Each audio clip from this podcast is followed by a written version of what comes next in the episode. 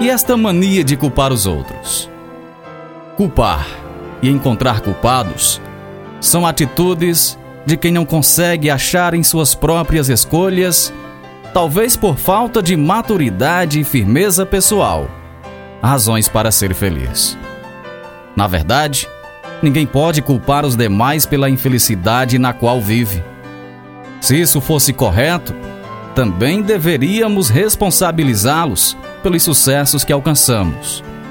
Muito cuidado, pois encontrar culpados para todos os seus problemas pode se tornar um hábito amargo e injusto. Vale a pena refletir mais sobre isso.